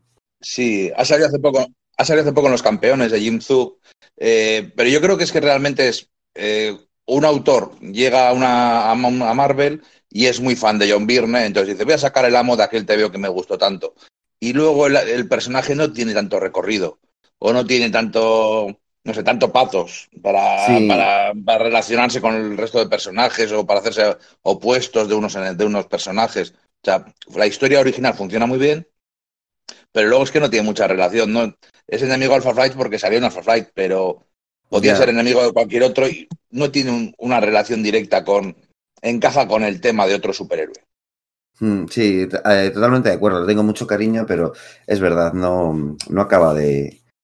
que Es que eso, o sea, podría funcionar, pero no, no, no, no, no se lo he encontrado. En la luego- siguiente página hay que acelerar que quedan 12 minutos. Sí, sí, vamos, vamos. Y vamos por la, mi- por la mitad del cómic, me parece a mí. Eh, en la siguiente página sale el primer vampiro, sale el juicio de los... Sí, a mí eso va. va. ¿Cómo? Eh, sí, eh, los vampiros a mí nunca me han hecho tilín. Eh, el, el- la- el juicio de los, de los desviantes, ¿no? Y eh, bueno, la primera aparición de, de- de Atlantis. Que es maravilloso cómo, cómo, cómo soluciona la cuestión esta de que, de que esos atlantes se convierten en respiradores de agua, ¿no? Ese- esos cadáveres flotantes, cómo se acerca, como si dijéramos la cámara y abren los ojos, ¿no? Todo en el mismo... ah, maravilloso. no sé. Es, es exagerado, iba a decir que es súper cinematográfico. O sea, Sí, puedes sí, verlo sí, sí. como abre los ojos y suena la música. ¡Pum, pum! Sí, sí, sí, hay un ritmo. Bueno, Ahí está. su- suena, está la, suena música de, de Man of Steel, ¿no? Porque es parecido a, la, a esa. Es maravilloso. En la siguiente página, bueno, un orgasmo a identidades cósmicas de los padres cósmicos del universo Marvel, desde Zeus hasta, hasta Odín, los, los olímpicos, los egiptos, los egipcios, sale Agamotto, bueno, venga, todo vuestro. Yo fan de, de, de Selene. Yo es que siempre soy muy fan de Selene. Me pareció un personaje maravilloso de toda la vida. Y verle aquí dándole su importancia de su nacimiento. Y ese rostro que si os fijáis es prácticamente el de un vampiro. Que ella no Sí. chupa sangre, pero para el caso es una vampira energética, vital o como la queréis llamar. Y es una, vamos, a mí me parece que es un, un retrato que ha hecho este hombre maravilloso del, del personaje. Sobre Selene, aquí hay una cosa que me hace mucha gracia, que es que siempre pensé que ella era posterior a Apocalipsis, aunque apareciese, ella apareciese en los cómics antes, ¿no? Es- es- eh, pero claro, aquí te la, te la ponen como una de las primeras mutantes, incluso anterior a, a Apocalipsis, que vendrá después, ¿no? Y luego es. me encanta la aparición de Bloodstone, soy... Por Me supuesto. gusta esa mierda, no sé cómo decirte, o sea, sé que no son sus tebeos y tal, pero, pero no sé, me gusta. Entonces, pues, pues sole por, por Weddy Rodríguez de introducirles, no sé. Sí. Muy bien. Y Atlantis, pues muy bonita. Perfecto, maravilloso. La, la primera historia que leí del Capitán América era precisamente de Mark Gruenwald, con dibujo de. Ah, ah, se me ha olvidado. De Rick Levins, la de la búsqueda de la ge- gema sangrienta. ¿Estás seguro que era la suya? No, no lo estoy. Era, era, ¿No era Kieron Dwyer el que hacía Quiero esa- Dwyer, quiero Dwyer, Kieron quiero Dwyer, Dwyer. sí, Sí, el hijastro Kieron de John. Byrne, ya que le estamos Ese, mencionando ese. tanto. Tienes razón, Eh, sí, sí, sí. Eso es, la, la, la búsqueda de la joya sangrienta con, Sí, señores. Con Iguana, con Bastro, es. con, Con Zemo, con, con... con el varón Zemo. A mí me parece una de las mejores aventuras. Aquí todavía tar- tardará en, en reeditarse porque la etapa de Mark Gruenwald es muy, muy grande y, y van por el principio. Eh, es una de las mejores sagas del Capitán América para mí, ¿no? De- Es de- muy entretenida, muy, muy, entre- muy Indiana Jones, no sé cómo decir. Sí, Sí, muy Indiana Jones, sí, sí, tal cual, sí, sí, sí. Es, es la mejor definición. Y aquí sale Ulises, Ulises Bloodstone. Em, la siguiente pájara- página es otra, otro orgasmo visual jo, de personajes, eh, de personajes, eh, esta vez con viñetas hacia la, la diagonal hacia la derecha, ¿no? En vez de la anterior. Y aquí están pues los alfa primitivos, está el, el- el meteorito que se estrella en Wakanda para, para dar el vibra- vibranium, está Mentor, está Claro. Vivizanos, está... la escisión de los, de los eternos, que ya sabemos que los titanes, vamos, ya lo sabemos, obviamente, ¿no? Pero, pero que nos explican aquí cómo los, los, los titanes son eternos igual, que eso recuerdo Star Fox hablando con Cersei como llamándolo prima. ¿Te acuerdas, prima, cuando nos convertías en piedra y le pegamos un Claro, a los es que? Yo creo que es eso que los ¡Ay, la prima! ¡La ¡Ay, prima, de la galaxia! claro, es que yo creo que eso, que Starling cuando establecía a Thanos y tal, lo que su idea era que fuesen los, los, los dioses y titanes mitológicos, es decir, los de Hércules y Zeus y tal. Y que es luego idea de Roger Stern decir, no, esos eran, eh, dado, que, dado que hemos introducido a los, a los eternos y a los celestiales, que en el fondo Kirby los concibió para que fuese un poquito aparte del universo Marvel, pero luego se decidió incorporarlo, decir, no, pues para cimentar esas relaciones vamos a hacer que estos tíos que están en Titán no sean, estén relacionados con los dioses mitológicos, sino con los eternos, que en el fondo eran parecidos, ¿no? Cosa que me pareció un golpe de genio muy interesante. A mí en me- realidad encajaban más, flipa, más que- por ahí. es que no hay que Sí. olvidar que los Eternos llegaron a finales de los 70. Eso es. Eh, ya, ya llevábamos muchos años de universo Marvel con una cosmo- con cosmogonía muy organizada y bueno, y después ya había, ya había estado Jim Starlin ahí metiendo conceptos y metiendo cosas chulas. Entonces, el encajar todo eso, yo creo que lo, lo recuerdo, eh, les recu- yo he conocido a los Eternos en un anual de Iron Man. Y Ah, sí. venía es un- verdad, no me acordaba de venía, eso. un, sí, ar- sí, sí, venía sí, un sí. artículo de los que ya no vienen contando la historia de los Eternos que me voló la cabeza, lo leí una y otra y otra y otra vez. Sí, sí, sí, sí, sí, Y- lo que hace aquí Javier Rodríguez contando la separación en esas viñetas Sí. laterales y como es una pasada. Mentor separándose de Zuras, ¿no? Así como en plan, Sí. joder, la verdad es que es una maravilla. Esto solo puede hacerlo un cómic. Que narrar así solo puede hacer, no solo puede Sí. el cómic. Exactamente. No, y por cierto, me encanta el traje de baño de Zuras, ¿eh? Muy, muy pispireto. sí, Muy sí, sí, sí, pispireto. Y qué, y qué maravilla lo de eso, lo que comentaba también Pedro del, del, del Baby Thanos, ¿no? El, el- la separación de los niños, el no sé qué, el tal, el... Y claro, si, si encima al lado me pones un fin fan fum, pues ya... a- a- Pues ya, ¿para qué más, no? Sí, sí, sí, sí. Fin Fan Fum y Groot, que son personajes anteriores al, al número uno de los Cuatro Fantásticos. Son pre-Marvel. Eso es. Sí, Marvel. Bueno, Fin pasamos Fan a la página. y, y ese, un segundo, y Fin Fan Fum y ese tipo de personajes son cosas que, que de adolescente, cuando solo te gustan los tíos guays y las armas y las cosas, aborreces y ya cuando creces dices, ¿cómo mola este puto dragón gigante que se llama Fin Fan Fum? O sea, Como Sí, porque es que de de adolescente pequeño sí te es parece ridículo. ridículo. Es como el, el tipo de cosas que acabas de abandonar. Fin, fan, fun, pero es que Sí. es como de coña, o fuman chubo. No sé, son movidas que dices, va, Sí. pues es que, no sé. Pero luego dices, jo, es que mola, mola verdaderamente que, que... Y que lleva, es un, ser, es un ser cósmico, es un ser enorme, es un ser longevo que lleva calzoncillos púrpura. Que eso, creo que War- fue, Warren Ellis, fue Warren Ellis el que no paraba de reírse de eso en, Sí, en su Next en- Wave, ¿no? en Next Wave, que era maravillosa. Qué maravilla. Hoy la siguiente página es. Egipto, Egipto y todo lo, lo relevante para el universo Marvel de Egipto, ¿no? Menos con Shu, me ha llamado la atención eso, que Es Khonshu, verdad. el, el patrón del Caballero Luna, no aparece aquí, ¿no?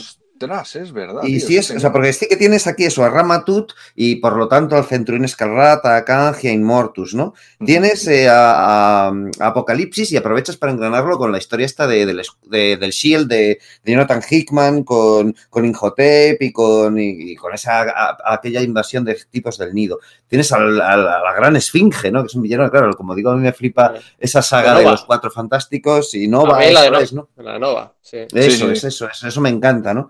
Pero sí echo de menos a Khonshu ahí, no sé. Ah, mira, mira, pues ahí has dado con uno de los. Un pequeño fallo, sí. Ahí has dado con un pequeño fallo. Omisión, porque ¿no? Fallo no, Sí, pero sí omisión, omisión sí. que es como, uy, fíjate, hubiese sido el Luego, lugar adecuado, ¿no? Era muy complicado, ¿eh? O sea, hombre, recorrer claro, todo. a ver. A ver, que eh, eh, meter esto, o sea, el- yo me quiero imaginar el, el, el, el, el, el reviente cerebral que ha debido tener Mark para intentar encajar todo. Que hay cosas que son fáciles, pero hay otras que no son nada, nada, nada fáciles. Y esa es una de las que habrá dicho, bueno, pues cuando hable del Caballero Luna lo meto, como es un dios menor, una cosa así chiquitita, pues lo dejo ahí, ¿no? Pasamos la página y hablamos de la mano, hablamos de todos esos conceptos que metió ahí. em, eh, esto es la tapa de Math Fraction en, en Puño de Hierro, ¿no? Lo que veo aquí. ¿O es de la mano? Sí, sí, es lo de Math Fraction, yo creo. No, no, Eh, eso de no, es la mano. Es de, La mano. Es de, es de Miller. Sí, eso en realidad lo, lo incorporó Miller, ¿no? O sea, Sí, decir, por- otra cosa es que este grupo en concreto lo- de gente yo creo que es de Miller. Sí, No son los de. No son los de. ¿Sí? ¿No son los de las ciudades inmortales de. No, no son No, las aquí te hablan de, la casta y de, y de la mano.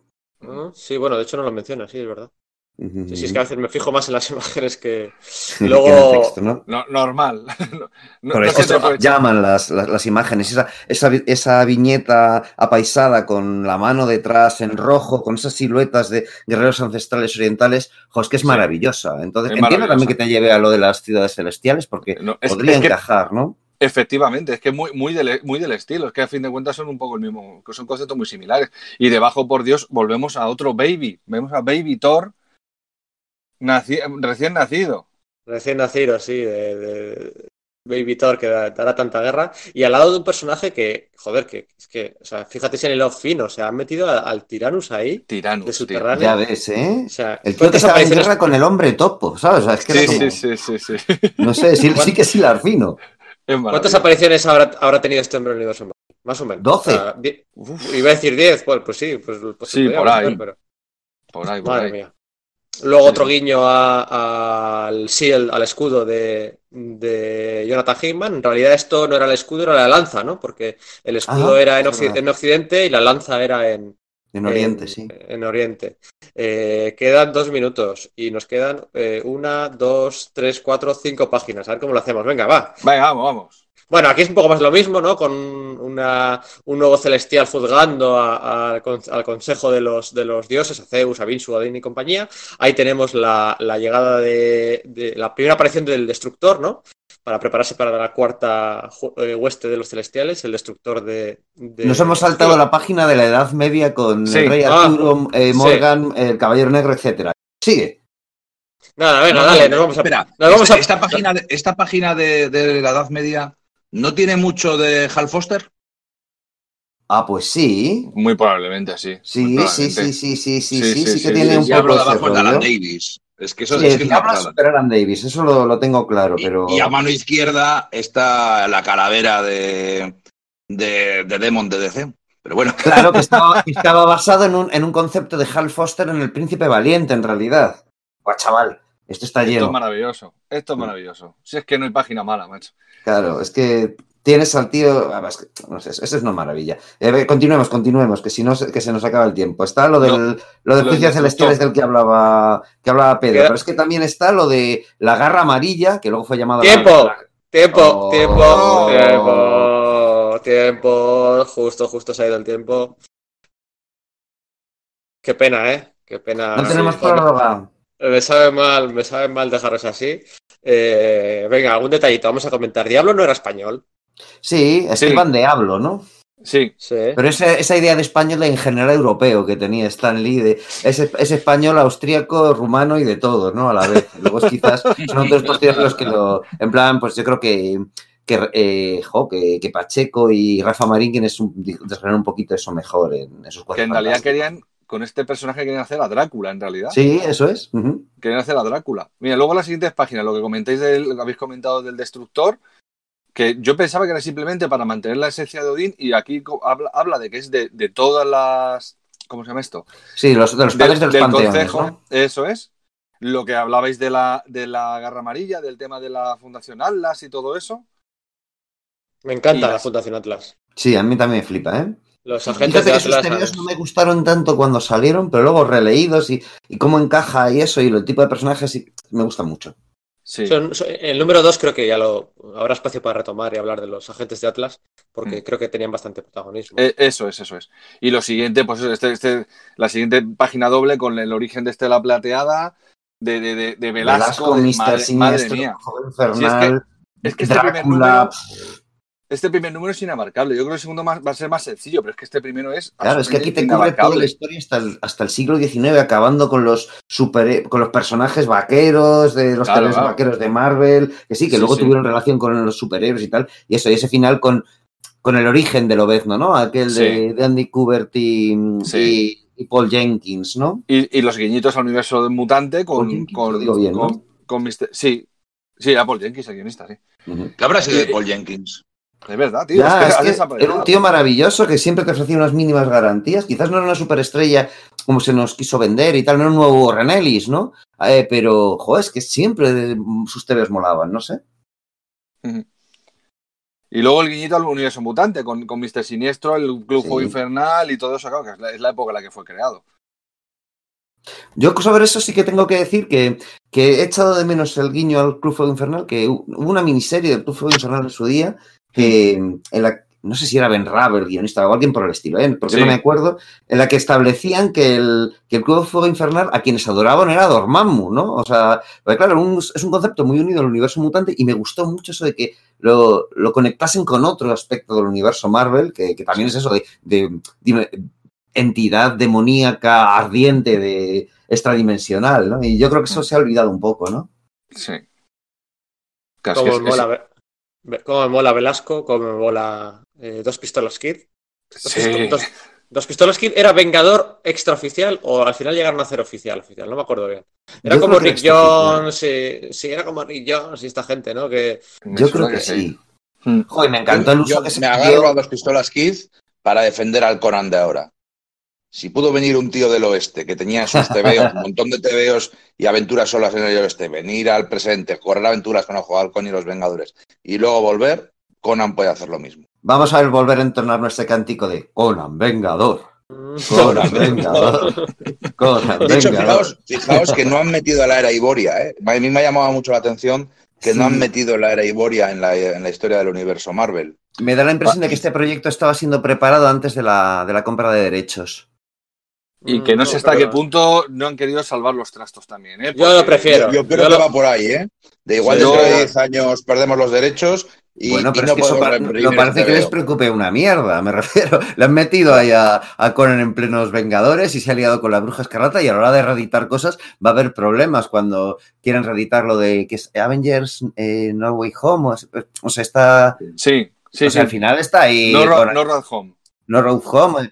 Me refiero, o sea, va a haber problemas para reeditarse en un futuro como pierdan los derechos, ¿sabes? Esto ahora de que... Entonces habrá sido, habrá sido tiempo, cosa de que empezaran a prepararlo yo. Yo creo que, que- que han ido, Sí. que Marvel ha puesto toda la carne en el asador con Conan. O sea, Sí. Savage Avengers, no sé qué, esos TVOs lo Sí. intenten no volver a reeditarlo nunca, ¿no? Supongo que Sí. se han asegurado de algún modo de que no perdan los derechos. Digo yo, Yo, ¿eh? yo creo que esta vez sí que han sido listos. Yo creo que han cerrado un trato que les, les permita reeditar el material, que les- los, la- los herederos o lo que sea llevarán unos royalties y tal. Pero claro, es que como nos pase de nuevo, como con ROM, Eso, eso con micronautas Que- o... sí, Claro, claro, sobre todo con Rom, ¿no? Micronautas, bueno, pero ROM, tío, que tienes que explicar en todas las colecciones que eh, cuando se ha hecho reediciones, que no, mira, que existía un personaje que se llamaba ROM, que no te podemos enseñar porque no podemos editar nada de la imagen. Como hay un TV entero de- en un tomo de Hull de los que se publicó aquí en España, que, que lo que te hacen es un resumen porque no pueden sacarlo. Eso es.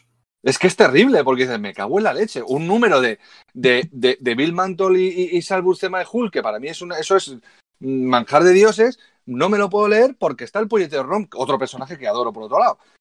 Es- manjar de Dios es hasta el punto que el otro día estuve re- revisando mi colección de, de- de cómics de, de la masa de, de Y estaba seguro de que tenía ese TVO y he descubierto que es uno de mis huecos y casi me da un aneurisma. ¿eh? Pero estoy convencido de que lo he tenido. Lo he debido dejar a alguien hace mil años, asumir Sí. que lo seguía teniendo y claro, ese TVO lo he perdido para siempre.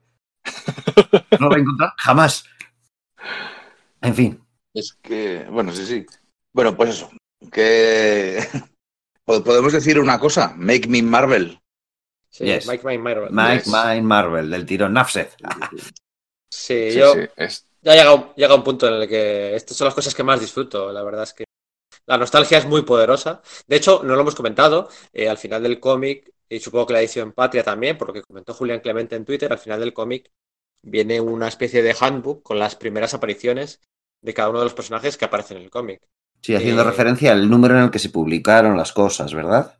Cuando aparecieron por primera vez y con imágenes, con un popurrí de imágenes de los 60, 70, 80, 90. Bueno, Eh, nosotros no- hemos hecho un poco eso, pero no solo la primera aparición, ¿no? Nosotros hemos ido un poco a, a posteriores apariciones también de esos personajes, eh, cuáles eran nuestras favoritas y demás. Y, y la verdad es que también es disfrutable hacerlo, hacerlo así. Por ejemplo, estoy viendo aquí que, que hace referencia pues hasta eh, en el handbook este hace referencia hasta las aventuras de Cyclops y Fénix después de la boda, que cuando, cuando viajan al pasado y, y ven a, a Mr. Siniestro eh, en sus primeros pasos, o Sí, efectivamente hay una, una referencia a la mano, no son, no son los de las, eh, las eh, de Mad Fraction del puño de hierro, son, son las de la mano. Hace referencia a todas esas primeras apariciones para que, bueno, pues el lector pueda. jo, hay- aquí hay una de Lilandra con todos los con todos los vigilantes. Eh, noventera pura y dura, madre mía. Ah, sí. Esta, esta de hecho, es la, la- la previa a la era del apocalipsis, me parece, ¿no? Sí, yo creo que sí. Yo creo que Esto hay Lilandra- Sí, que estaba Lilandra en todos los dos por aquellos años, después del proyecto Tormenta Galáctica, y, Sí. y es esta, esta es, sí, sí, sí. Sí, sí, me suena que es así. Pues es que fíjate, la, la aparición de Selene lo que te meten es un dibujo de, de Necrosha, ¿no? De Clayton Crane y tal. Sí, sí, hace un Sí, sí, mezcolato sí, de sí. imágenes ahí bastante, bastante curioso. Sí. Mola, De- mola, porque es como un recorrido Sí. por, por toda la trayectoria editorial de Marvel, o casi toda, ¿no? Sí, Sí, ¿no? y también para que la gente pueda valorar todavía más el- el- la plasticidad y el homenaje y la- el respeto de Javier Rodríguez a la hora de, de Sí. enfocar todo esto. sí, sí. sí. Así que nada, la- bueno. el- ¿Cuál, Y la capacidad. Perdón, estoy todo rato interrumpiendo. La, la capacidad de lo que hemos hablado antes, de la capacidad de unificarlo todo. A mí me pareció maravilloso y todavía lo estoy disfrutando. Sí. De verdad, sobre todo este primer número que es mucho más complicado porque estamos hablando de diferentes eras, diferentes épocas, diferentes dibujantes, que luego va a pasar igual eh, posteriormente, pero jolín, aquí es que es, de- es mucho más exagerado y que, y que esta primera etapa, esa- este primer número es, es absolutamente inamarcable porque claro, nos, nos- nos- trae un montón de referencias a un montón de cosas que van a pasar después. Sí. Eh, yo tengo que confesar que el primer número me llegó a la vez que la grapa, como decía antes, que he vuelto a la grapa USA, ¿no? Con- Sí. Pidiéndolo en Radar Comics y tal, porque no, el ansia me puede, ¿no? Y yo creo que son obras que hay que tener en, en grapa, ¿no? Me llegó a la vez que la de House of X, la- el, el primero de Hickman y de Larraz, y, y- y me Ajá. leí, el, el- el número uno me lo leí primero el de House of X, pero el segundo número, cuando me llegó a la vez que la grapa de Hickman, me leí primero este de Mark Waid y de Javier Rodríguez. Y es que algo tendrá, algo tendrá. No, no, está claro. Bueno, Víctor, Bueno, ¿te has pasado bien? me lo he pasado de miedo. Demasiado bien me lo he pasado, me parece a mí. Bueno, para... ahora a las, a las 10 y media, a las 11 y media de la mañana, ¿qué se hace? ¿Se ¿Toma ya un vermú o un café? No. De hecho, No, no, no. probablemente me, me ponga a dibujar un ratito, a ordenar la casa e irme a casa de mis padres a, a comer. Ah, bien. Buen plan, buen plan. Eh, y nada, los oyentes, pues eh, si os gusta este formato, pues hacérnoslo saber, ¿no? Ahí en los comentarios, en Twitter, en iVoox, que sabemos que, es, eh, que, que nos gusta, que nos digáis si, si os gustan estos experimentos radiofónicos, que, pomposa es esa palabra.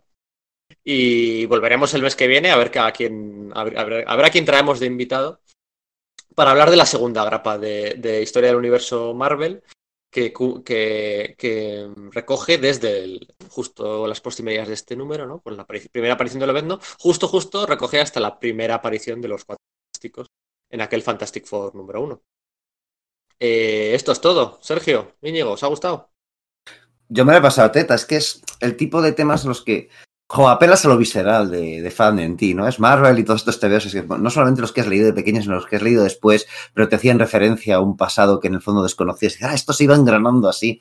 Sí, la disfruta mucho. La disfruta mucho y he disfrutado mucho el TVO. Es lo que dices, quizás por aparición. ha habido otros TVOs de Marvel que este año, jo, no soy muy de Marvel en general últimamente con los años. Me he ido haciendo cínico y viejo, pero es que este año están saliendo cosas que me gustan mucho, ¿no? Lo que dices, eh, lo del House of X y Powers of X de Hickman, el Marvel Comics número 1000. hay- hay- entonces, claro, ha coincidido en el tiempo, es como, jo, quizás me han llamado más los otros, pero eh, y los he leído primero, pero cuando ha llegado este es como, esto está realmente bien hecho, no sé.